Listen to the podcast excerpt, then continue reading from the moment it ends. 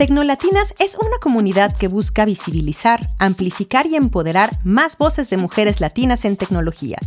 Bienvenidos a nuestro podcast, tercera temporada.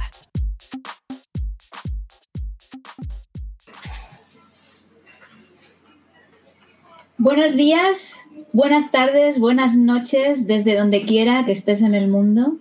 Bienvenidas, bienvenidos a este episodio tercero de la temporada tercera del podcast de Descubre Tech, eh, Branch Tech de Tecnolatinas. Mi nombre es Eva Navarro y hoy vamos a conversar acerca del tema de eh, estudiar, trabajar, vivir, sentir eh, en el extranjero, fuera de nuestra zona de confort. Y para ello tenemos a tres invitadas, tres mujeres extraordinarias, a Alejandra, a Julieta y a Natalia. Eh, les invitamos a que participen en esta conversación con, nosotras eh, en el chat eh, de nuestras redes sociales. Les recordamos que este es un espacio de respeto, con lo cual, por favor, no hagan comentarios ofensivos. Vamos allá, comencemos y vamos a empezar presentándonos. Eh, Alejandra, ¿nos podrías decir quién eres? Hola, ¿cómo? Suena una pregunta sencilla, pero es algo. ¿Quién eres? Una pregunta filosófica. Dinos, dinos algo acerca de ti. Bueno, eh, yo soy desarrolladora web. Em, llevo más o menos cinco años trabajando como desarrolladora frontend en WordPress. Ahora, los últimos años me metí en la parte de Drupal. Em, y mm, desde hace un año me dio la locura y el gusanito de emprender. Entonces, en este momento estoy activando mi empresa para contratar a muchas mujeres más en tecnología. Perfecto. Bueno, eh, continuamos. Eh, Julieta, por favor, ¿nos puedes decir algo sobre ti? Sí, yo soy Julieta Campos, soy ingeniera en software. originalmente soy de México, ya tengo más de 11 años de experiencia desarrollando para web y para móvil. Y actualmente trabajo como eh, front-end developer en una empresa de bienes raíces suecas, pero en Alemania. Maravilloso. ¿Y Natalia? Hola, mucho gusto. Mucho gusto. Mi nombre es Natalia. Soy mexicana, pero yo vivo en Estados Unidos. Vivo aquí en, Chicago, a las, a las afueras de Chicago. Em, yo estoy acá, bueno, yo estudié comunicación social, pero me especialicé haciendo eh, análisis de People Analytics y en este momento trabajo yo eh, para el gobierno de Illinois, del estado de Illinois. Em, yo lo que hago es analizo eh, pues un montón de solicitudes para las personas que quieren em, pues beneficios del gobierno, pero también ahorita ya me entregó el gusanito desde este año de aprender a programar y he estado aprendiendo a programar para volverme web developer y me gusta mucho la parte de web developer y sustentabilidad, que es como la enfoque que quiero darle y gracias a Tec Tecnolatinas he estado aprendiendo muchísimas cosas. Entonces, pues, más o menos, eso soy yo. Qué difícil es definirse. Yo soy Eva, eh, soy mexicana de Alicante viviendo en Manchester, en el Reino Unido. Eh, una mezcla de todo. Eh, ciudadana del mundo, básicamente. trabajo como catedrática en la Universidad de Wolverhampton, en el Reino Unido. También soy investigadora honoraria en la Universidad de Manchester y, hago, y soy científica y mi trabajo es extremadamente multidisciplinar, mezclando muchas áreas de investigación y también soy una apasionada de la educación. Eh, y bueno, pues aquí estamos las cuatro y vamos a, comenzar. Mm, creo que sería interesante eh, decir eh, que comenzásemos a decir que, qué nos movió a movernos de país o qué nos movió a conocer otras culturas o qué, fue algo personal, el trabajo. Eh, ¿qué, os parece? ¿Quién, ¿Quién, quiere empezar a decir por qué? ¿Qué es lo que le movió a moverse de, país? Yo puedo empezar. Venga. Este, mi historia es parte cumplir un sueño de toda mi vida que había sido vivir en Europa. Y la otra parte fue el amor. Porque cuando yo conocí a mi novio, él ya tenía un contrato, él también es mexicano. Entonces él ya tenía un contrato para venir a trabajar a Berlín. Y ya más adelante decidimos que pues yo también podría conseguir un trabajo en Berlín. Así que pues eso fue ya lo que me impulsó a, tomar en serio la búsqueda de trabajo en el extranjero y empezar todo ese proceso. Y aquí ya llevo casi cinco años. Perfecto. Eh, eh, ¿Quieren compartir su experiencia de por qué? Eh, ¿Qué les movió a cambiar pues, de, de aire? igual. Sí, un poquito igual el amor. fue lo que, pues, fue la razón principal por la que yo estoy aquí. Yo, pues, yo estaba en México, eh, yo tuve una oportunidad laboral y yo trabajaba primero, yo trabajaba en Cancún y fue ahí, pues, donde yo conocí a mi esposo, actualmente esposo, en ese entonces era mi novio.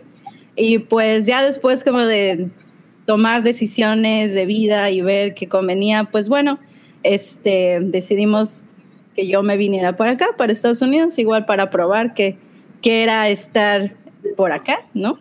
Em, fue un proceso un poco difícil, sobre todo la parte de migración, porque es, es muy complicado, sobre todo en Estados Unidos, y es largo. Pero bueno, ya por fin, cuando pude yo estar acá, Em, mucho tiempo estuve así como un poco en stand-by porque no te dejan trabajar y así por cuestiones migratorias, pero bueno, ha sido, ha sido un poco, ha sido toda una aventura porque aparte justamente a mí me tocó llegar y luego, luego pandemia, entonces ha sido toda una aventura, pero bueno, sí, mi móvil principal pues fue el amor, por así decirlo. Mira, conectando con, eh, conectando con eso, eh, yo he vivido en varios países y la primera vez que, me moví de España, aunque yo me considero mexicana, también fue por una cuestión personal, también fue siguiendo el corazón, ¿no? Em, y luego es, es, muy interesante comparar la experiencia con luego moverse al Reino Unido, que eso sí que fue por trabajo, eso fue una decisión por trabajo porque me ofrecieron un puesto que, veía que en otro sitio no podría haber hecho esa ciencia. Eh, me ofrecieron en la Universidad de Manchester, ¿no? Eh, y es curioso, ¿no? Ver eh, las diferencias, ahora que decís de, los trámites, es diferente dependiendo del país donde estés. Claro, sí. Es muy distinta la experiencia de ser recibida en México o ser recibida en el Reino Unido, ¿no? no, sé cuál, no sé cuál ha sido la, experiencia de, de, Ale, de Ale.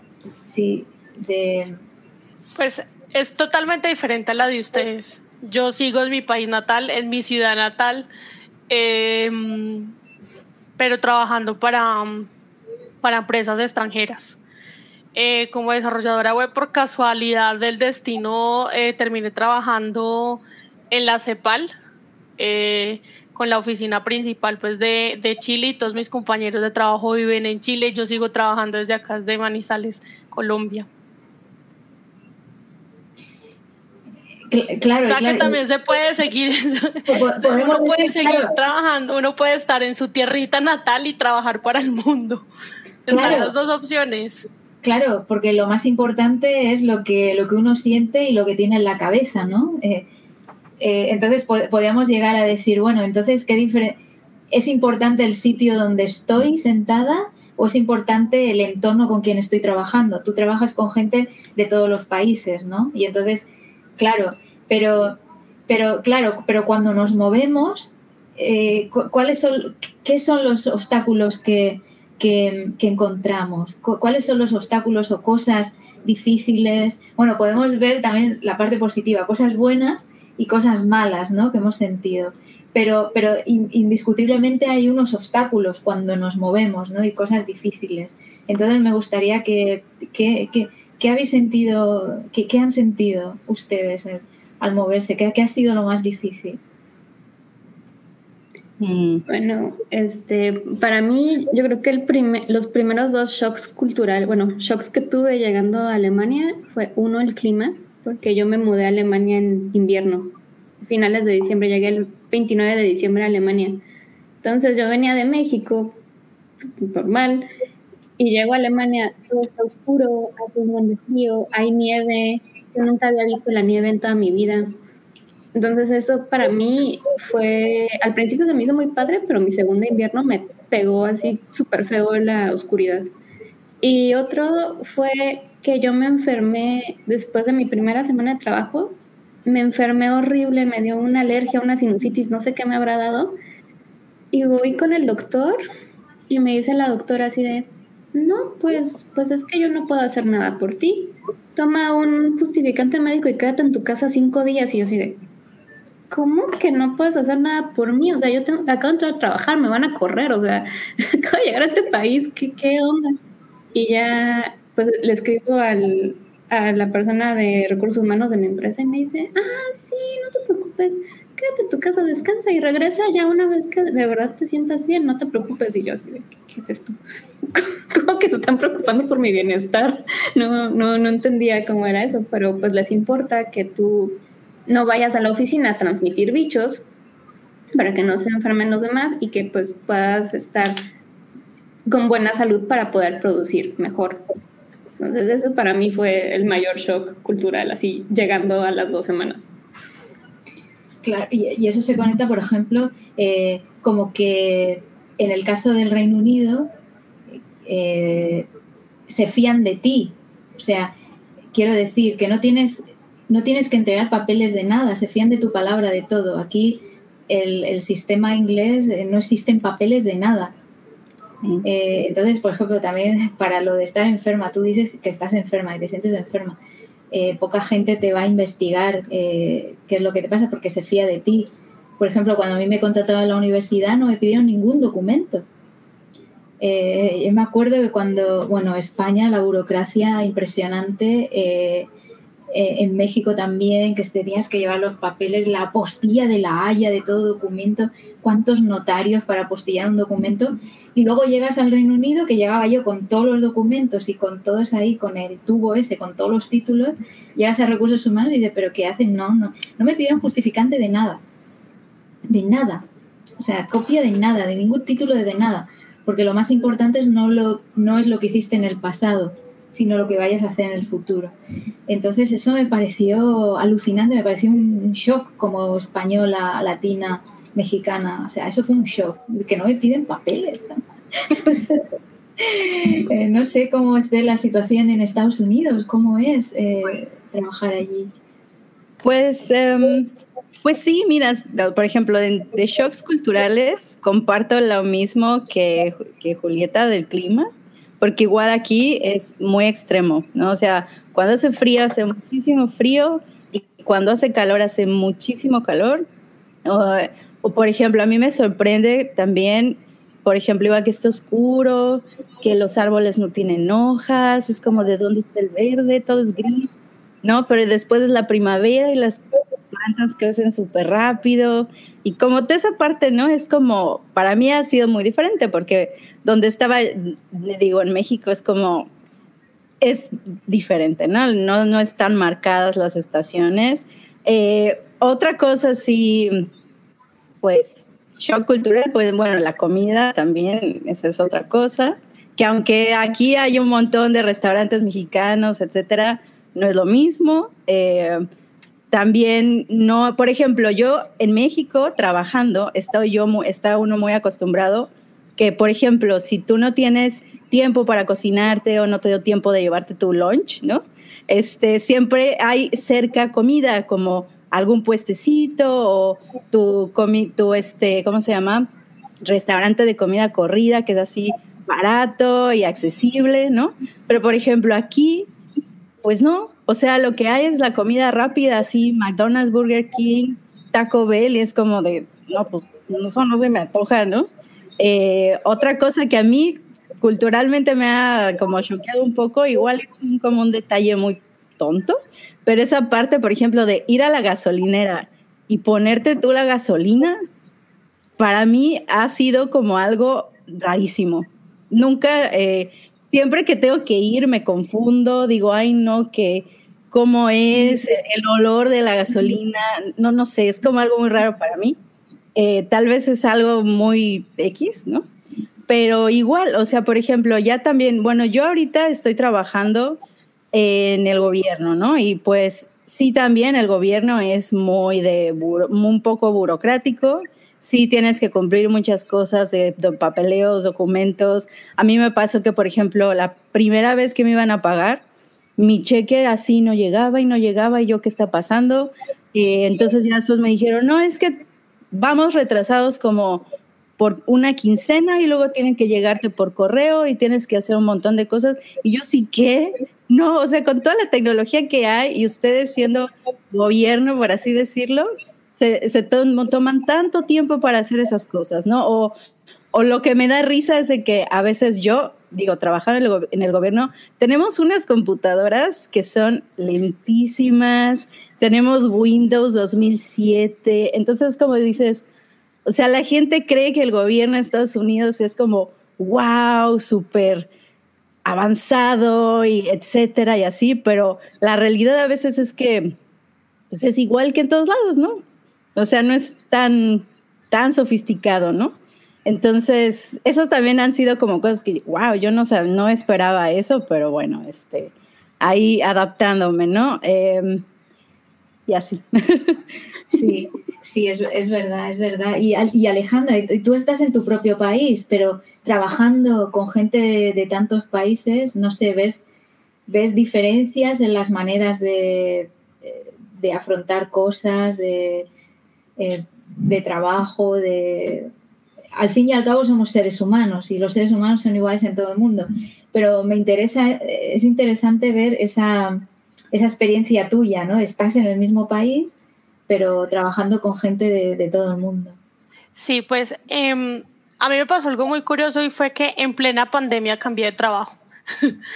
Eh, se me dio la oportunidad, incluso em, gracias a la pandemia, todos los compañeros empezaron a trabajar desde casa y pues como estaban haciendo teletrabajo, empezaron a publicar en las diferentes comunidades de desarrollo web que necesitaban un desarrollador en Drupal. Y pues por cosas del destino llegué yo a ese comentario, eh, pasé mi hoja de vida, me tocó organizarla de una forma que en la vida lo había considerado. Uno normalmente las hojas de vida son muy pues comparando con lo que me tocó presentar para este cargo, son muy, muy demasiado resumidas. Entonces, a ti te piden, em, para postularte a cualquier vacante, te piden em, llenar la hoja de vida en un sistema que ellos tienen en inglés em, y tienes que decir exactamente cuáles fueron las fechas de ingreso, cuáles fueron las fechas, o sea, el periodo de tiempo en que trabajaste en X empresa, quién fue tu jefe directo, cuál es el correo de tu jefe directo, el teléfono de tu jefe directo, cuáles fueron las funciones en que te desempeñaste. Y pues yo nunca había hecho una hoja de vida demasiado detallada, como tan exhaustiva, o sea, poniendo todo, incluso los datos de los compañeros o de los jefes. Entonces, ahí fue donde yo me di cuenta como, bueno, esto sí ya es otro nivel. Em, después la entrevista fue em, con todo el equipo de trabajo eh, manera virtual. Eh, fue muy chévere porque de una se notó el ambiente, la cultura organizacional que tiene. Y de entrada me dijeron, aquí somos una manada de jóvenes y nos encanta innovar, nos encanta traer cosas nuevas, así que eh, bienvenida, no, no te sientas cohibida, si tienes alguna forma nueva de trabajar, la puedes compartir. Y, lo, y ya trabajando con ellos me dio muy duro fue por el cambio de horario porque con Chile en invierno son dos horas más y pues eh, a mí me tocaba empezar, ellos empezaban a escribir su jornada laboral, empezaba aquí a las 7 de la mañana, 7 horas Colombia y allá pues ya era a las 9 yo apenas me estaba organizando, me estaba despertando, haciendo el desayuno, pues como empezando mi día y los chats empezaban a sonar y a sonar y a sonar y a sonar, que reunión a las 8, que reunión a las 9, mientras me adaptaba como hace tiempo, yo terminaba almorzando a las 11 de la mañana, que es la hora de, de, almuerzo de ellos, terminaba saliendo a las 5 o a veces se me retrasaba un poco como estaba acostumbrada a trabajar hasta las seis, entonces terminaba trabajando o escribiéndole a los compañeros a las cinco y media, allá era a las siete y media. Entonces me dicen como, ay, no, en este momento no estoy conectado. Y yo, bueno, listo. Al principio fue muy, muy, muy traumático porque pues ellos tenían un ambiente, ellos tienen un ambiente y una cultura que han ido creando en conjunto de manera presencial. Y llegar tú de otro país, de otro uso horario, em, a esa, como a esa familia, eh, sin, sin, vivir lo mismo, sin, sin, sin estar con ellos ahí presentes, sin que te hagan una inducción formal de, mira, esta es nuestra oficina de trabajo, aquí hacemos esto fue como, no, mira, bienvenida, aquí tienes tus, tus tareas para empezar esta semana. Entonces, sí, la verdad fue un choque, eh, pero pues uno se, uno se va como acostumbrando en los primeros meses, no diría no semanas, sino meses, porque eh, eh, sobre todo el idioma, pues Chile habla español, pero tienen muchos modismos, hablan muy rápido. Eh, yo pensé que era puntual, pero pues con ellos me di cuenta que siempre llegaba tarde, o sea, las reuniones eran las en punto y faltando 10 ya todo el mundo estaba en la sala y yo llegué tarde, Dios. Entonces, no, pues eh, es un poquito como complicado darse cuenta de ese tipo de culturas a nivel laboral em, y sobre todo el uso horario. El uso horario es el que más más impacta más cuando tú hablas o tienes compañeros de trabajo en otros países, incluso en, en Europa, que me, ha tocado tener varios clientes en Francia, eh, pues por fortuna hablaban español, entonces em, era, era fácil, todo era por correo, por videollamada, eh, las citas eran a las 7 de la mañana o, o tarde en la noche, pues cuando ya apenas está empezando el día, eh, pero pues yo creo que hoy, hoy en día con toda la tecnología que tenemos puede ser un poco más llevadero esos, esos choques culturales, no sé. No sé ustedes cómo les fue. A mí la verdad fue demasiado impactante entrar a una cultura organizacional totalmente nueva donde todo el mundo se conocía y era uno como el medio extraño del, del, del grupo. Sí. yo cuando tuve que hacer mis entrevistas para irme a Alemania tenía que tomar las entrevistas a las 6 de la mañana, hora de México. Entonces me echaba la me despertaba a las 5 de la mañana para arreglarme, calmarme, tomar algo. Tenía la entrevista a las 6 de la mañana y a las 7 y cuarto ya me iba a trabajar porque en ese entonces este, trabaja, empezaba a trabajar a las 8 de la mañana. Y ya llegando aquí, para mí no fue tan complicado porque entré a una empresa muy pequeña bueno, pequeña de 200 personas, pequeña, con un equipo de desarrollo que era muy nuevo. Entonces, casi todos mis compañeros acaban de llegar un mes o dos antes que yo. Todos eran de diferentes país, países. Y les digo, o sea, me fui la primera semana, la siguiente semana estuve enferma y la, la tercera semana entró otra chica de la India, que igual era su primera vez en Alemania, tampoco sabía nada, así que pudimos ser las nuevas juntas. Y por eso pues no fue tan complicado y tuvimos muchísima suerte de que este, nos hicimos muy amigas de un chico alemán y nuestro otro como quien se encargó de ayudarnos a la mudanza, a toda esta onda de la logística de mudarse, también es alemán. Entonces, si nos llegaba una carta del gobierno o algo, pues porque yo me fui sin hablar alemán, ¿no? Ya ellos nos ayudaban, nos leían, nos ayudaban a hacer que las citas del doctor, que o sea, nos daban permiso de ir que al banco, que hay que, aquí hay, cuando llegas hay que registrarse en la ciudad, entonces hay que hacer cita para eso. A mi amiga le robaron su bolsa en cuanto llegó al aeropuerto en Düsseldorf, entonces no tenía papeles, tuvo que ir a sacar un pasaporte nuevo, también apoyo para eso, sacar las visas, todo, todo, todo, todo, nos apoyaron muchísimo. Y en cuanto a, a pues, eh, cultura organizacional, se me, algo que se me hizo muy padre es que ya cuando iban a dar las seis de la tarde, todo el mundo estaba guardando sus cosas para irse a su casa. Porque los alemanes tienen una, palabra para el tiempo después de trabajar, se llama, espero decirlo bien, Feierabend. Entonces ellos son súper respetuosos con tu tiempo después del trabajo. Y tanto así que cuando tú vas a un súper y te ven así de que vas a llegar al cuarto para que dé la hora que cierres, se te quedan viendo así como, ¿qué, estás haciendo aquí? Pero, pero sí, entonces son súper respetuosos con eso y pues yo estaba acostumbrada de que a mí en México una vez un jefe me dijo, Julietita, esto no es oficina de gobierno para que te estés yendo a tu hora. No sé por qué te estás yendo ahorita. Y yo sí, ya acabé mi día, no tengo pendientes, ¿qué voy a hacer aquí? No voy a quedar aquí sentada. Entonces para mí eso fue muy extraño. También se me, se me hacía rarísimo que de repente me dijeran, ay, sí, me voy a ir de vacaciones tres semanas. Luego regresamos y vamos a ese proyecto.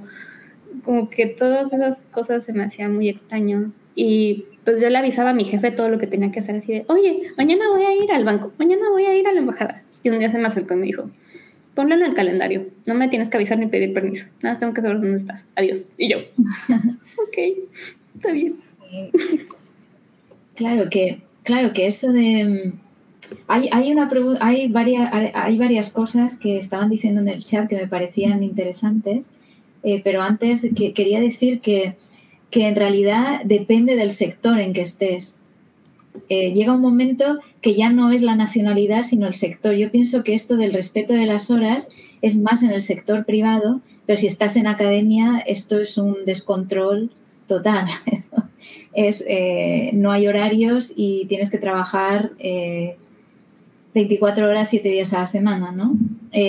aunque de, en el Reino Unido es un sistema universitario extremadamente competitivo, como el de Estados Unidos, y entonces eh, aquí no hay horarios. Entonces creo que esa diferencia depende en el sector donde estés, si academia, si sector privado, y, en el país donde estés también. Preguntaban una cosa muy interesante en el chat y era, decía, pero ¿qué tenemos, como estamos diciendo, eh, cosas eh, positivas que hemos encontrado fuera, pero ¿qué, qué cosas hay positivas que vemos en el ambiente en Latinoamérica eh, que no vemos eh, en otros sitios. O sea, ¿qué, ¿qué cosas positivas tenemos en nuestros países que no hemos encontrado en los países a los que nos hemos movido? No sé, ¿qué, qué, qué, opinan? Pues, en mi experiencia, por ejemplo, em, bueno, yo eh, cuando llegué, digo, estuve mucho tiempo sin poder trabajar por la cuestión migratoria, etcétera. Cuando pude entrar, eh, mi primer trabajo no fue realmente como en mi área, fue un trabajo circunstancial porque necesitaba dinero, necesitaba trabajar. Y yo empecé a trabajar, por ejemplo, en la campaña de vacunación para lo del COVID. Eh, yo trabajaba en una farmacia, ¿no? Entonces fue muy chistoso porque pues ahí literal, o sea, estás expuesto a pues toda la sociedad, ¿no? O sea, lo que es la gente, es como un, yo le digo que es como un servicio al cliente y por ejemplo ahorita en la parte médica es como un crash course así de antropología social porque conoces todo, o sea, ves desde, mm, pues sí, o sea, todas las, todo lo que sucede en el país, ¿no? O sea, desde las personas que, que hablas con ellas y, y te preguntan, oye, pero tu acento de dónde es, eh, de dónde eres, ¿no? Y le sacas súper de onda tu acento, hasta personas que te te quieren platicar contigo, o sea, muchas cosas así, ¿no? Digo, también cuando estaba ahí, hablando de esa parte como de las empresas, igual me pasaba, o sea, yo llegaba a mi hora, me iba a mi hora, no me exigían quedarme más tiempo. Si algunas veces mi jefe era como de, oye, este, fíjate que necesitamos que te quedes eh, horas extra, ok, me quedo horas extra y te pagan las horas extra, o sea, no es como de gratis, todo te lo pagan. Ahorita que ya estoy como en este otro trabajo, igual, o sea, todo te lo pagan extra si necesitas quedarte extra. Si ya es como la hora de, igual, ¿no? Por ejemplo, yo tengo descansos entre, entre mi jornada, tengo dos descansos más el lunch. Entonces es como de, ah, no sabes qué es descanso, ahorita lo vemos. Tú descansa y ahorita seguimos platicando. Ok, ah, no sabes qué es hora de lunch, no te interrumpo, ahorita volvemos a platicar de eso. O ah, sabes que ya mañana lo vemos. Eso es como de, sí, esas cosas sí se respetan mucho, pero bueno, a mí también me ha pasado que no he podido, creo que, conectar mucho con lo, porque yo soy la única mexicana, o sea, la única, la única extranjera. Sí me ha costado conectar con las personas de aquí, porque a veces también pasa la, pues, la cuestión cultural, la cuestión pues del lenguaje, ¿no? Y también me ha pasado de que asumen que yo sé todo de aquí, entonces se ponen a platicar conmigo y me dicen, no, es que tal cosa, tal cosa, tal cosa. Y yo así, oye, espérame, es que, ¿qué es eso? ¿Qué es eso? ¿Y qué es eso? o sea, ¿me puedes explicar eh, de qué hablas? Entonces, pues como que ahí se tienen que, ir atrás y decir, ah, bueno, sí, pues tú no eres de aquí, ¿verdad? Yo no, o sea, yo no conozco un montón de cosas todavía de tu cultura o también lo hablan, hablan así rapidísimo y yo sí, ay, ¿qué dijo? ¿No? Y pues sí, o sea, también me ha costado conectar porque finalmente creo que la cultura latina y la cultura sajona sí es diferente. Eh, son más, em, sí son un poco como un poco más de, ¿sabes qué? Pues el tiempo es dinero y yo tengo muchas cosas que hacer. Si quieres que nos veamos, pues lo agendamos para dentro de un mes y nos podemos ver. Y es como de, ah, ok. Y yo, como latina, creo que sí soy más como de, oye, ¿sabes qué? Pues estoy en mi casa, está relax, ¿tú cómo estás? ¿Quieres venir? Ven, ¿no? O sea, como más, este, eh, no sé, espontáneo. Y aquí a veces la espontaneidad les cuesta un poco de trabajo. También me he dado cuenta que son muy rígidos. O sea, si te dicen es blanco, tiene que ser blanco. Y es como de, oye, pero igual y puede ser un poquito diferente. No, tiene que ser así. Bueno, ¿no? Así como de, bueno, pues si quieres, aunque desde mi punto de vista creo que le podríamos darle un poquito de, cambiar un poco la, la situación, ¿no? Pero a veces sí son como muy eh, rígidos o también me ha pasado de que, por ejemplo, les cuesta también un poco trabajo como admitir a veces como sus errores. Entonces, no, sufre muchísimo. Es como de, oye, ¿sabes qué? Creo que aquí hay un error, no sé qué. Uy, no, sufre muchísimo, así como que se les crashea así. Es como de, bueno, tranquilo, ¿no? Cosas, bueno, esa es mi experiencia. Em, y sí, no sé si ya me desvío un poco del tema, pero bueno. No, pero, eso me suena mucho porque, porque, claro, la cultura anglosajona, imagínate el Reino Unido, o sea, un país súper conservador, que todo está establecido, clasista.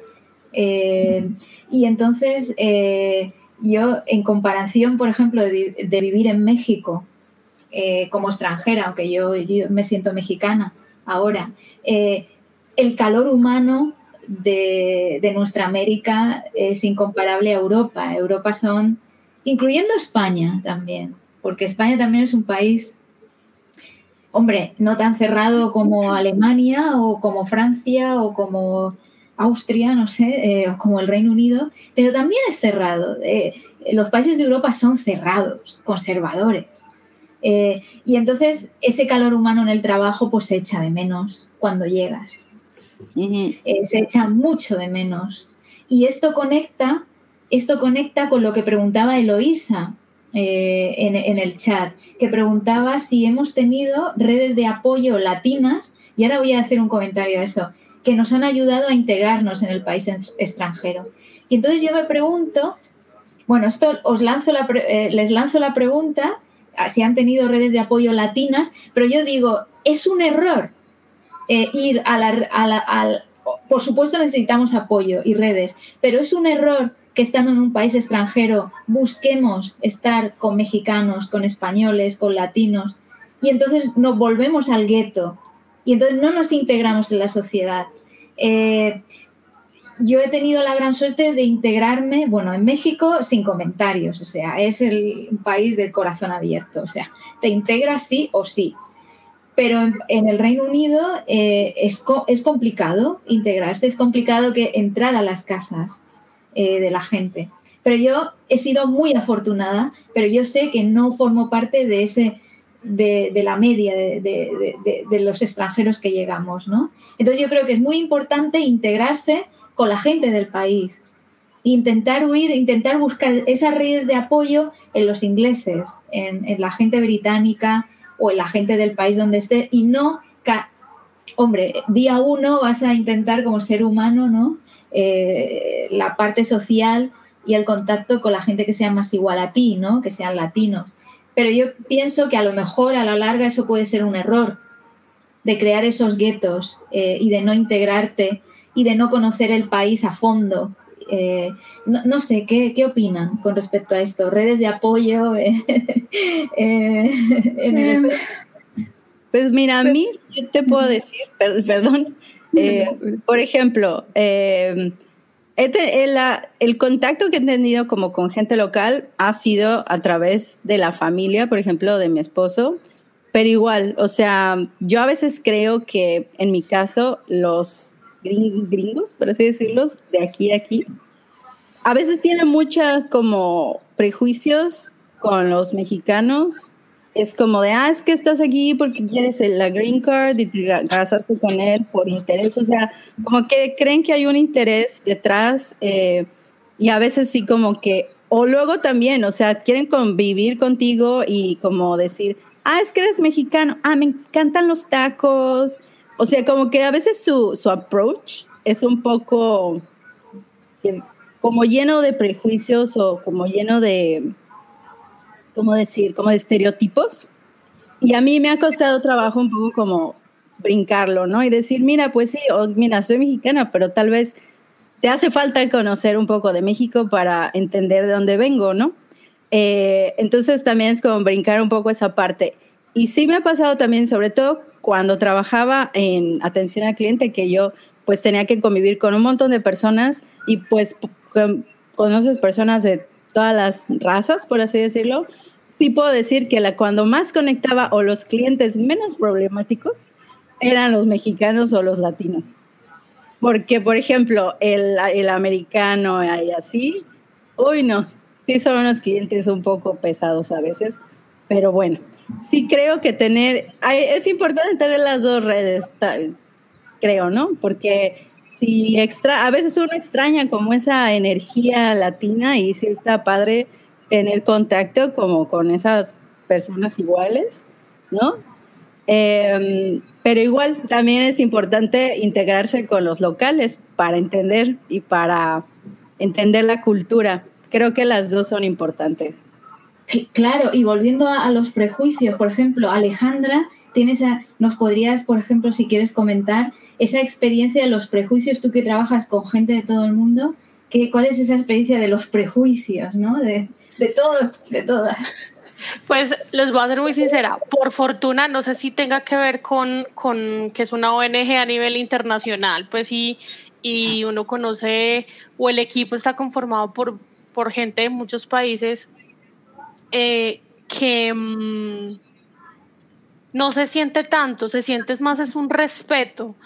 Eh, me pareció, o sea, algo que me pareció demasiado impactante fue em, nosotros en Colombia este año, más o menos por abril, mayo, estamos viviendo un paro nacional bastante fuerte, bastante violento. Y lo único que yo recibía de los compañeros de trabajo era como ánimo, ¿cómo vas? ¿Qué pasa en tu ciudad? ¿Qué es lo que está pasando en tu país? Como esa, esa, esas ganas de, de, conocer un poco más cómo es a fondo la cultura en el otro país. No tanto los modismos, no tanto tus gustos, no tanto tus, tu forma de ser, tu expresión, pues que es como lo que uno empieza a, a transmitir en los equipos, sino de verdad qué es lo que pasa en Colombia. Si es cierto que el, que el presidente es tal, si es cierto que, que, mm, eh, el narcotráfico se vive o se ve pues en, en todo lado, eh, que todos los colombianos hablamos como los paisas, pues eh, cantantes de reggaetón así todos arrastrados. entonces fue bastante, bastante, mm, bastante grato ver que dejaron como esos estereotipos a un lado y empezaron a preguntar, pero ven, ¿por qué es lo que está pasando en tu país? ¿Por qué están haciendo paro? Es que estamos en pandemia, ¿cómo se les ocurre salir a la calle? ¿No les da susto? Entonces, eso me gustó mucho, me gustó mucho la verdad. Y mm, dentro del equipo directo mío de trabajo, todos son chilenos al principio me sentía un poco incómoda porque pues ellos hablan, a pesar de que es español, tienen unos modismos demasiado exclusivos de ellos. O sea, es, es, es otro idioma. Uno, por ejemplo, con los mexicanos medio se entiende, no sé si es por tanta novela mexicana que uno ve, pero, pero uno, lo, uno, uno se entiende un poco más, como que los mexicanos tenemos eh, y los colombianos somos un poquito más como querendones, más centradores, más, más un poquito más alegres. Los chilenos siento que son más seriecitos. Em, son más como más calmaditos, uno es todo alebrestado a toda hora, ellos son como más, venga, es que hay que controlarse. Em, entonces tratar de entrar y escucharlos hablar y yo queda como, pues creo que les entendí, creo que les entendí lo que están diciendo, pero no, que es tal cosa. Entonces, claro, ya cuando uno entra en confianza, yo les digo, vengan, esperen un segundito. Primero, hábleme por favor más despacio y segundo, ¿qué es esto? ¿Qué es esto? ¿Qué es esto? ¿Qué es esto? ¿Qué quieren decir con esto? Y dices, ay, sí, ¿verdad? Entonces, claro, tuvieron, eh, fue muy chévere porque tuvieron la, la, la suficiente empatía, compresión y, y paciencia eh, en llegar a explicar, no, miras que esta palabra significa tal cosa. Entonces yo empecé a hacer un cuadernito, no lo tengo aquí a la mano, de, de los, de los em, modismos que, yo, que ellos iban utilizando, los iba anotando y los iba anotando. Y yo después, ah, sí, listo, ya, ya, ya estoy un poquito más contextualizada. Em, sí. No, ya. Sí, y, eso era todo. Y esa, ¿Y cómo ha sido esa, y cómo ha sido ese, esa adaptación en Alemania, Julieta? ¿Cómo, cómo, cómo te has integrado? Así que cuéntanos. Pues la verdad es que mi alemán está muy chafita todavía. No llevo ya casi cinco años acá, pero pues entre trabajo de tiempo completo intenté primero tomar un curso intensivo que era tres horas, cuatro días a la semana después del trabajo, pero la verdad es que acabó conmigo por completo. Y yo cuando llegué trabajaba en una empresa más alemana, o sea, el equipo de desarrollo era 100% internacional. Creo que cuando fuimos más éramos como 15 nacionalidades, pero absolutamente todos los demás eran alemanes o, este, o turcos. Entonces todos ellos se comunicaban en alemán, recursos humanos en alemán, contabilidad en alemán, o sea, si te querías enterar algo de la empresa, siempre lo publicaban en alemán en el Slack, no lo hacían en inglés, aunque nos dijeron que el idioma de la empresa era inglés, no es cierto, el idioma de desarrollo era inglés, el idioma de la empresa era alemán. Y pues ahí, entre que me ayudaban, empecé a agarrar como unas palabras, pero no, no volví a tomar clase hasta que me cambié de empresa, a la empresa donde estoy actualmente, y ya ahí empecé a tomar clase una vez a la semana. Entonces, por ese lado del idioma es algo que es, es, un trabajo en progreso, es work in progress. Y de hacer amigos, pues como dije antes, eh, hice dos muy buenos amigos alemanes en la empresa donde trabajé primero y los demás son de chile, mole y pozole, son de todos lados. Que tengo un amigo que es polaco-italiano, otra amiga que es rusa, dos amigas rusas, una amiga india, una amiga de Indonesia, otra amiga de Irlanda, pero que su familia es de Malasia, entonces también tiene eso. Y pues en cuanto a cultura, nos dimos cuenta que todas éramos la misma cultura, básicamente. Y de hecho hay una anécdota chistosa porque todas traíamos comida con picante de nuestro país, pero todas era comida con picante y nos empezaron a llamar las Spice Girls. Porque nuestra comida era spicy, entonces. Es verdad. Sí, entonces por ese lado, pues sí, se hace amigos, pero pues son amigos también internacionales. Pero ya me llevo bien con mi vecino viejito de, de abajo, entonces estoy muy feliz por eso. Y pude hacer mi trámite para mi residencia permanente yo sola, completamente en alemán, que es algo también que me da mucho orgullo. Entonces ahí vamos con el alemán poco a poco. Claro, hay que ir con los abuelitos, ellos te, te ayudarán, en cualquier país son los más maravillosos. Ahí es la entrada, con los abuelitos, ¿sabes? Eh, pues eh, me interesa retomar la conversación, eh, que, se me han ocurrido muchas cosas en la cabeza cuando, cuando estaban hablando acerca de los prejuicios. Y creo que a la gente que, que esté pensando moverse en el extranjero, veo que hay como una, es bidireccional, que lo mismo que pensamos que en el país donde estamos tienen unos prejuicios en contra de nosotros, nosotros también los tenemos con ellos. Entonces tenemos que luchar en contra de eso, porque entonces os voy a contar una anécdota que eso, eso a mí cada día la vida me da una lección. Cada vez que voy por la calle digo una frase, de repente me pasa completamente lo contrario. Bueno, pues yo llego aquí al Reino Unido y se me, eh, de repente echo de menos España, ya ves tú. Yo siempre estoy echando de menos México, pero de repente echo de menos España y de repente quería yo conectar con mi cultura española. Entonces yo quería empezar a bailar flamenco.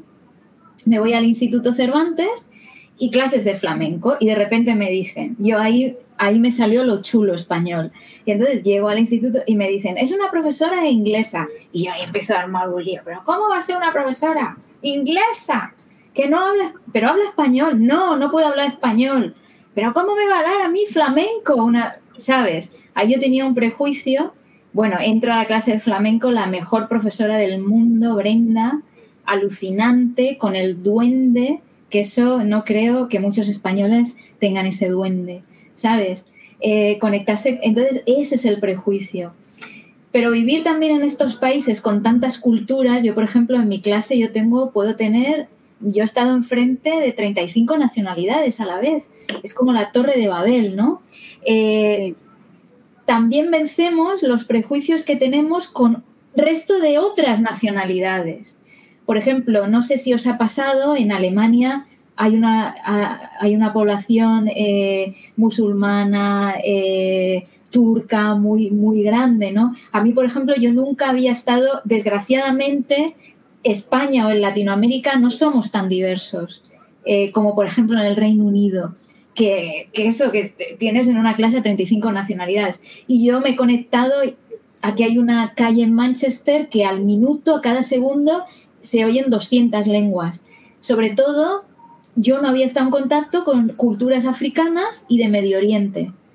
Entonces, de repente a mí que me, que me inviten a fiestas de mujeres musulmanas donde se quitan el pañuelo y ahí empiezas a conocer las culturas y empiezas a entender esa cultura musulmana, las mujeres, todo, todo. Y entonces es alucinante. Entonces, tú misma, esa bidireccional de los prejuicios, vas rompiendo tus propios prejuicios.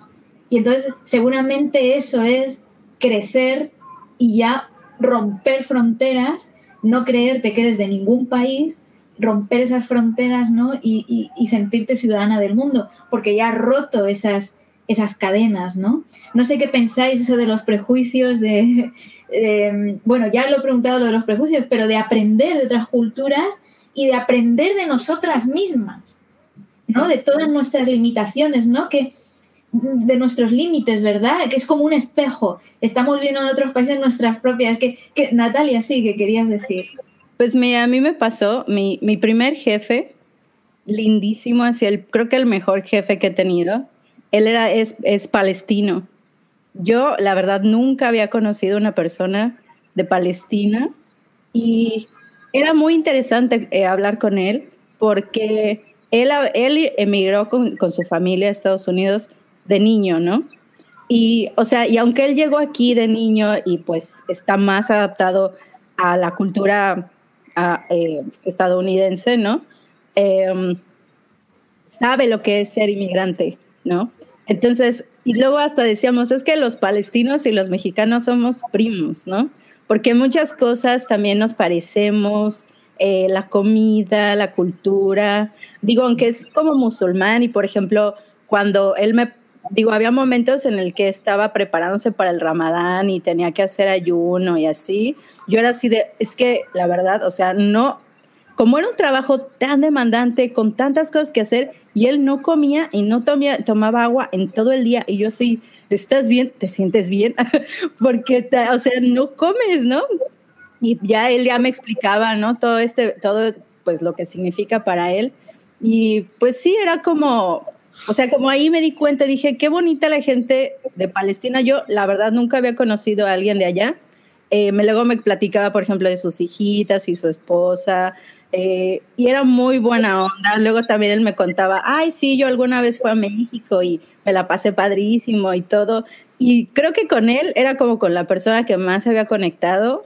Eh, y luego también como que entre, entre él y yo era como de, como que luego los, los, los estadounidenses son un poco extraños, ¿no? Y nosotros, sí, ¿verdad? Así como que conectábamos, ¿no? Entonces ahí como que igual me di cuenta que tal vez yo nunca había conocido a alguien palestino, ¿no? En este caso. Y, y sí, o sea, me di cuenta somos muy similares, muy parecidos, de, hasta en el idioma, en el idioma árabe igual muchas eh, palabras, ¿no? Del español. Eh, luego así como que nos ponemos ahí a hacer este equivalentes en palabras y era así muy divertido. y, y muy bien. Y la verdad, él, en lo personal, ha sido el mejor jefe que he tenido hasta la fecha. Y, este, y eso, me, eso me da mucho gusto. Creo que es uno de los pocos amigos que tengo.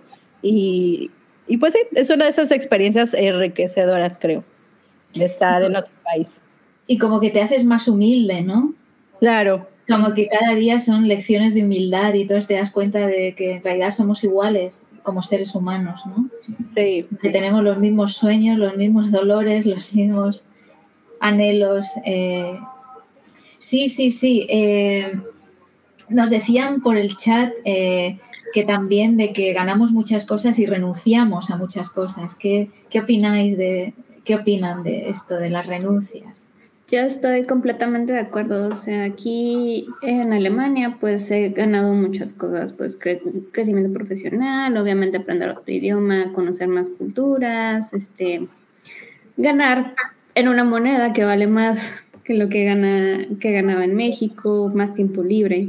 Pero al mismo tiempo es como, pues la comida aquí no sabe igual, este, hay mucha oscuridad en el invierno, el frío, eh, que no es tan fácil hacer amigos porque pues, los alemanes tienen sus amigos de toda la vida. Entonces es muy difícil entrar, más si no sabes el idioma.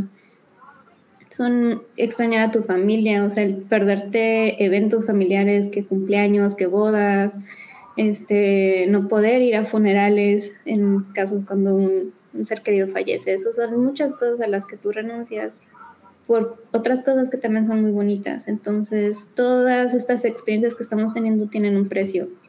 Y aunque luego parezca en Instagram o en Twitter o en redes sociales que nos las estamos pasando bien, estamos conociendo el mundo, bla, bla, bla, también al mismo tiempo estamos perdiéndonos de todas esas cosas que en, en tu país das por sentado que vas a tener siempre. O sea, yo pasé de vivir con mis papás a verlos una vez al año y pues sí, sí es muy, muy, muy difícil.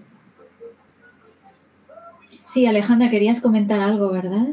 Sí, yo quería decir que, eh, pues con toda esta diversidad, conociendo gente de todas partes, eh, al, al da- al darse uno la oportunidad de dejar esos prejuicios a un lado, yo creo que uno se vuelve un poco más empático, porque entiende las diferentes situaciones. Entonces, uno, uno normalmente está muy ensimismado en, en lo que le pasa a uno, lo que le pasa en el país o lo que pasa pues en su entorno y el resto le importa, no le importa a uno, no lo tiene uno en cuenta. Cuando uno empieza a conocer a gente de otras partes, de otras culturas, eh, a darse cuenta que son personas con sus propios problemas, con, con, con sus diferentes situaciones en, en, en cada uno de sus países, uno dice, ay, yo no me siento tan exclusivo, no soy tan única, yo no soy la única que paso por esto, no soy la única que siento esto, no soy la única que siento que mi país eh, todo está vuelto nada. Eh, yo creo que eso le, nos ayuda mucho a fortalecer la empatía y a darnos cuenta que que todos pasamos por diferentes situaciones, que todos tenemos diferentes circunstancias y que uno no puede llegar a juzgar a una persona eh, por cómo reacciona en algo en algún momento. O sea, todo depende del contexto y de lo que uno esté viviendo. Sí. Absolutamente, Alejandra. Sí, absolutamente. Te, sí, te vuelves más empática y te vuelves, y como que el corazón se te abre más y te vuelves también extremadamente respetuosa, también con el lenguaje que usas. Porque a veces, de, no sé, puedes tener de que hemos usado expresiones desde pequeñas y de repente te das cuenta que, que vas a hacer alguna expresión que de repente te empiezas a hacer más, empiezas a pensar más de lo que estás diciendo si puede afectar a todas esas nacionalidades con las que estás, ¿no? Te dice, pues esto es, es racista, ¿no? Esto es. Y entonces empiezas a, analizarte más, a entender más de ti misma. Sí, sí, sí, sí. Sí, eh, y, es muy duro estar en otro país. es durísimo. Eh, es durísimo. Y, y bueno, eh, les han llevan poco, llevan poco tiempo. Bueno, la pregunta era de cuánto tiempo nos ha llevado adaptarnos, o nos hemos adaptado ya, o, o qué camino nos queda, o en qué situación están ustedes. Pues, pues mira, yo por ejemplo tengo apenas año y medio y siento que todavía me ha hecho, o sea, no me he podido adaptar mucho, en también porque no sé si tiene que ver también de que cuando llegué tres veces después empezó la pandemia, ya sabes, yo tenía, yo tenía planeado porque dije, bueno, para mí una forma de adaptarme y también conocer personas es, por ejemplo, tomar cursos o ir a clases, etcétera, ¿no? Entonces yo me había inscrito eh, a unas clases en el que le dicen Community College de aquí, porque dije, bueno, pues sí para aprender, pero pues también para conocer personas, ¿no? Y de repente, pandemia, pum, se cierra todo en línea. Y pues en línea ya no es lo mismo, porque la verdad, el único contacto que tenía pues era con mi profesor, porque me estaba pues corrigiendo cosas, etcétera. Pero la, esa parte como de estar con tus compañeros, o porque yo también creo que también para, para ser amigo de alguien o establecer una amistad, pues tiene que haber como, como que lo tienes que ver mucho tiempo, por muchos días, para poder conectar, ¿no? Entonces, pues esa parte no se pudo. Entonces, pues todo el día en la casa, todo el día, bueno, pues haciendo cosas en línea. Entonces, a mí realmente sí todavía esa parte como de encontrar como alguien que sea como un amigo que puedas de repente decir, oye, vamos por un café o algo así, así como en la vida real, todavía no he llegado a ese punto. Eh, pero bueno, eh, todavía pues estoy mucho, muy en contacto, digo, con mis amigos todavía en México, con mi familia, que lo que decías de que hay que renunciar a muchas cosas, sí hay que renunciar a muchas cosas, la verdad, emigrar no es fácil. Yo realmente a veces sí extraño mucho como, digo, aquí en Estados Unidos es distinto que en México porque aquí necesitas coche para todo. Eh, necesitas auto para ir hacia el súper. O sea, aquí no hay como, en México que hay un Oxxo en la esquina y, ay, se me terminó la cebolla, voy por una cebolla rápido, ya regreso. No, aquí es de, agarra el coche y vete hasta el súper, que es un súper gigante y tienes que ir por... O sea, es como distinto, ¿no? Em, entonces, también adaptarse a esas cosas tan sencillas como decir, pues ni siquiera puedo ir a la esquina, o sea, tengo que agarrar mi coche, ¿no? Eh, o, o, decir, ay, ¿sabes qué? Tengo ganas de ir a la plaza y sentarme ahí y comerme un elote y un café o lo que quieras, ¿no? Aquí no hay plazas, hay malls. Aquí, aquí no es de que haya así como de, hay comida en cada esquina, no. ¿no? O sea, es muy diferente. Em, y sí, o sea, renuncias a eso, te tienes que adaptar. La familia, lo que decía, lo que decía Julieta, eso también es muy, muy fuerte. Por ejemplo, si tienes como algún pariente que, que fallece y necesitas ir al funeral, igual, por ejemplo, si en medio, en medio de la pandemia, etcétera, es más difícil tener como ese duelo lejos, ¿no? Em, la familia, sí es difícil, la verdad, pero pues no es imposible y pues es un, un proceso para adaptarse, ¿no? Y bueno, yo en mi caso yo creo que todavía necesito adaptarme más para sentirme un poco más en casa. Sí, es un esfuerzo extraordinario para ese pequeño día a día, ¿no? Nosotros venimos de sociedades más sociales, eh, de la plaza, del kiosco, de los mercados. Y claro, para empezar no existe aquí la, la cultura de la comida, ¿no? Entonces, eh, como la que tenemos nosotros. Entonces, eh, sí, es todo difícil. Luego, al fin y al cabo, con, te conoces más a ti misma. Todos estos retos te hacen, pero, pero sí que es un esfuerzo muy grande. Eh, ¿Algún comentario más acerca de... bueno, yo como ya dije, ya llevo casi cinco años acá. Y pues en cuanto al día a día, aunque no convivo casi con alemanes, la verdad ya me mega acostumbré. Aquí en Berlín es todo lo contrario a, lo que vive Nat. O sea, yo tengo unos cuatro supermercados, este, puedo ir caminando, tengo una carnicería, tengo comida en cada esquina, kebabs en todas las esquinas, este, para todo puedo ir en bicicleta o en transporte público caminando, entonces eso eso ha sido padrísimo para mí. Yo no necesito un coche, que era, a mí me volvía loca manejar en la Ciudad de México. O sea, ya, ya ya no quiero volver a manejar en mi vida diario. O sea, me gusta manejar, pero no diario. Y el ritmo de vida aquí en Berlín se me ha hecho mucho más lento que como era en México. Entonces me gusta mucho eso, que tengo como mi tiempo para hacer las cosas. Hay cosas que luego me sacan de onda, como pues, los trámites, las idas al doctor también todavía no me adapto, pero ya, ya en México ya también me siento como un poco alien. Como que llego a casa de mis papás, me quiero quitar mis zapatos, pero no, allá no te quitas los zapatos llegando a la casa. O quiero separar más mi basura y allá no se separa la basura tanto. Como esos detallitos que yo ya me alemanicé. Sí. Pero llego allá y tampoco estoy mexicanizada, entonces es como una mezcla. Sí, por ejemplo, me parece interesante, por ejemplo, la experiencia de Alejandra, que, que, está trabajando con gente de Chile sin haber estado en Chile, ¿no?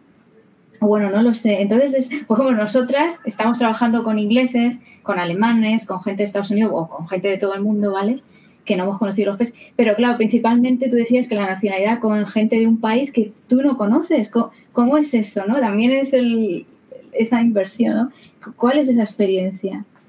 Sí, es bastante, pues es, es, rico porque uno conoce más gente, pero, pero siente uno como esa brecha eh, cultural de frente, porque pues uno no conoce el entorno, es como asumir en lo que viven, cuál es su entorno, cuál es su situación. Eh, de hecho, eh, pues he hablado con varios compañeros y estoy mirando que apenas pase la pandemia, porque pues tanto aquí en Colombia como en, en Chile estaba un poquito complicada la cosa.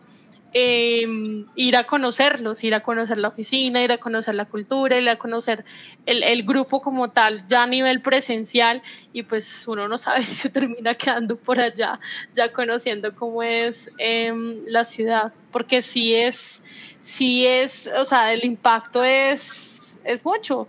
Ellos hablan de, mm, de, por ejemplo, de las salidas que tenían, del café que tomaban a media mañana como para conversar, del, de, mm, del restaurante o de donde iban a comer o donde iban a, a, salir a compartir y eso no como, ah, sí, sí, no debe ser chévere, debe ser muy entretenido, no, el ambiente genial y eso no como bueno, o, o, las celebradas de los cumpleaños, pues que siempre llevaban torta o se mandaban regalos entre ellos, pues en, en el mismo país, en la misma ciudad, era muy, muy fácil, pero por ejemplo, yo queriéndole celebrar el cumpleaños, yo, ah, yo también quiero aportar desde acá, yo cómo hago, y pues, ponerme a mandarles café desde aquí de Colombia a Chile sale más caro que, que, que, que, un vuelo, pues que coger un vuelo e ir allá a celebrar con ellos.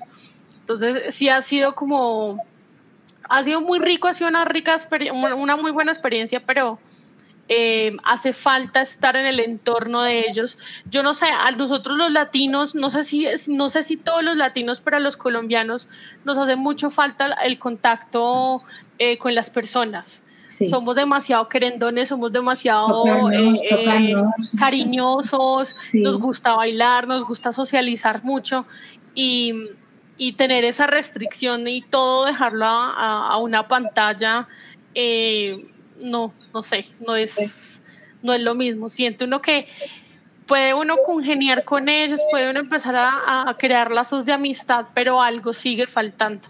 Y es ese contacto físico, es ese de, ay, tengo un ratico libre, vamos y nos tomamos un cafecito, vamos y nos tomamos un, no sé, una cerveza o a comer algo. Y nos tocamos, eh, es que cuando hablamos nosotros ya nos estamos tocando, hacemos así en el hombro, o sea, es que lo necesitamos, ¿no? Nos tocamos cuando hablamos, ¿no? Claro, claro. Eh, y claro, eso enlaza con la experiencia que hemos tenido en pandemia. Yo también comencé mi nuevo trabajo en pandemia y es un horror, ¿no? Porque claro, no conoces de cara eh, las miradas las, a tus propios compañeros y es complicado. Bueno, el pues simple, ya, el simple sí. hecho de uno empezar jornada, llegar, no sé, a una oficina o a llegar sí. a un espacio, hola, ¿cómo están? El pico, el abrazo, el, el el saludo, pues eh, eh, con cada uno eh, se siente esa, eso, se, a veces siente uno que es como frío, que es como, como, como hay, hay mucha frialdad, como, como mucha, mucho distanciamiento entre los compañeros, por eso. Pero mira, les podemos enseñar. Yo ya les hago, yo ya les hago que, que se abracen más. les podemos, les podemos dar tips, ¿no? Lo mismo que nosotras aprendemos, también les podemos dar esos tips. Sí. Eh, que, gente maravillosa hay en todo el mundo. Eh, bueno, pues entonces ya estamos llegando al final. Eh, ¿qué, les parece si, cada una hacemos así como un resumen o, comentamos? O, hombre, a mí no, me gusta la palabra consejo, pero ¿qué, qué podemos transmitir a la gente que nos está escuchando, que esté pensando de irse al extranjero? A ver, resumimos ahora, hacemos así una, un resumen de cada una de nosotros, algún mensaje que queramos decir a cada una. A ver, ¿quién, quién empieza? Pues Julieta, si quieres empezar tú. Sí, eh, yo lo que quisiera decir a quien quiera venirse al extranjero, primero que nada, que realmente quieran venirse porque luego hay veces que ya lo ves muy cerca y te da miedo.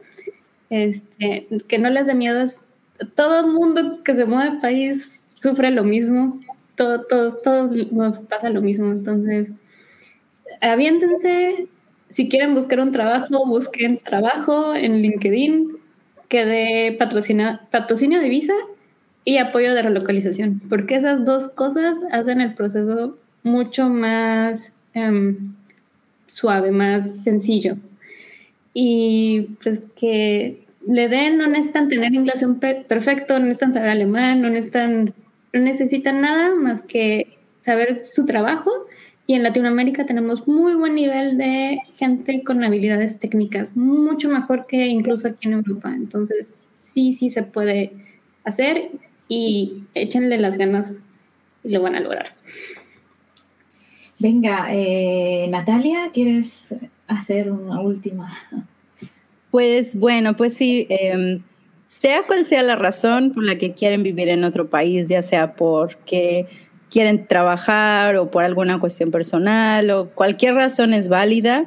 Y pues sí, em, cuando estás en otro país es un reto porque sí te tienes que adaptar. Algunas veces te sientes como pez fuera del agua, otras ya no tanto, ¿no?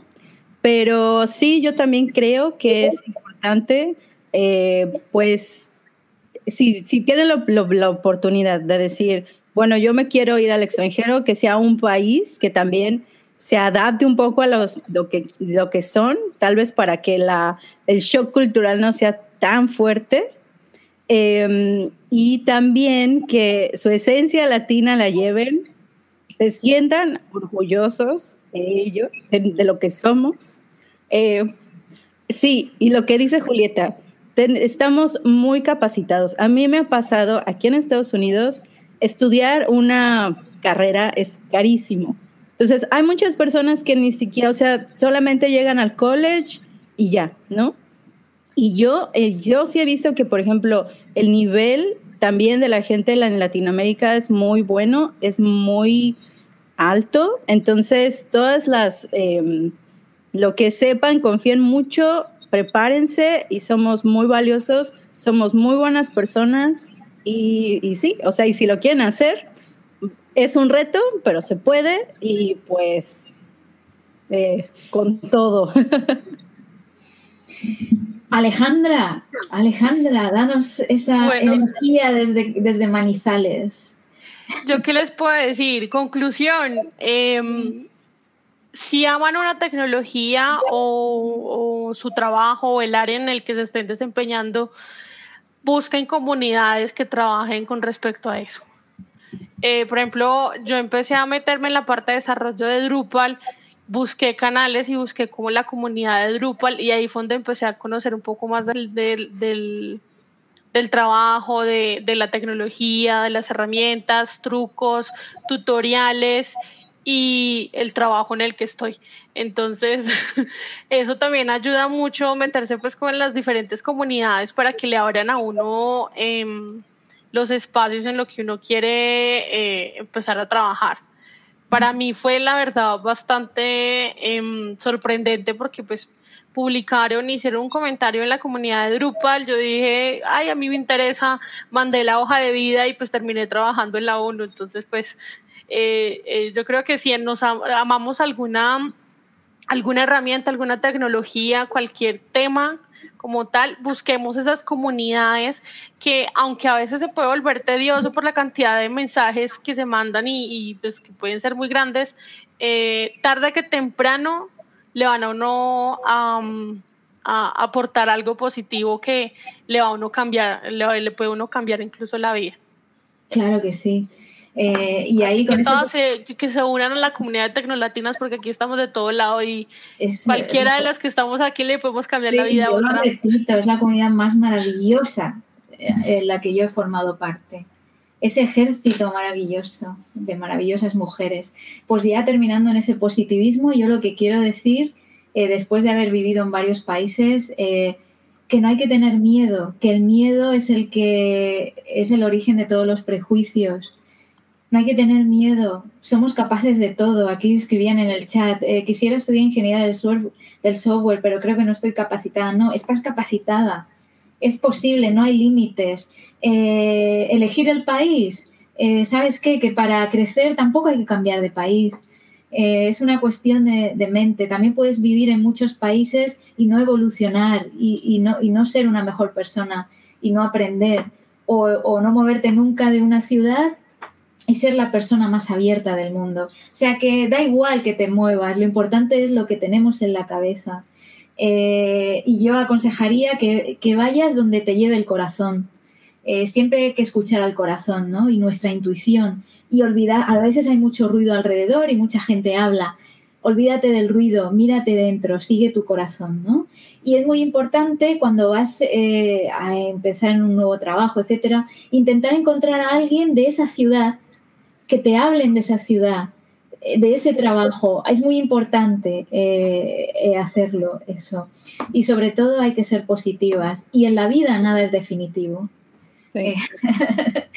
Entonces, bueno, con esto ya nos despedimos, hemos llegado al final, esto ha sido maravilloso y esto ha sido posible con un equipazo que tenemos detrás de las tecnolatinas de Gema, de Mari, de Candy, de Lainey, Diana, Janelli, Shell. Muchísimas gracias. Todas han estado en el backstage. Sin ellas esto no hubiera sido posible, como siempre. Eh, quiero agradecer a todo el mundo que ha compartido sus, sus sentimientos, sus ideas, eh, sus comentarios en el chat. Muchísimas gracias. Si no hemos contestado algo, lo contestaremos luego a través de Twitter. Eh, no se preocupen que lo vamos a contestar. Quisiera decir que por favor síganos, vayan a la página web de tecnolatinas.org y hay una cosa nueva, que hay un nuevo botón de donar y eh, estamos haciendo, hay, hay unas cosas maravillosas que se están planeando y entonces eh, su apoyo es fundamental también para eso, aunque, aunque nosotras nos movemos también con el corazón. Eh, por favor, compartan nuestro podcast, denle muchos likes y síganos en todas las redes. Y lo más importante de todo, cuídense muchísimo más que nunca y nos vemos en dos semanas en el nuevo branch. Eh, así que muchas gracias a todas. Muchísimas gracias a Julieta, a Natalia y a Alejandra. Un beso a todas. Adiós. Bye. Bye, adiós. Si te gustó este podcast, no te pierdas todas nuestras actividades. Visítanos en tecnolatinas.org y síguenos en nuestras redes sociales como arroba tecnolatinas. Hasta la próxima.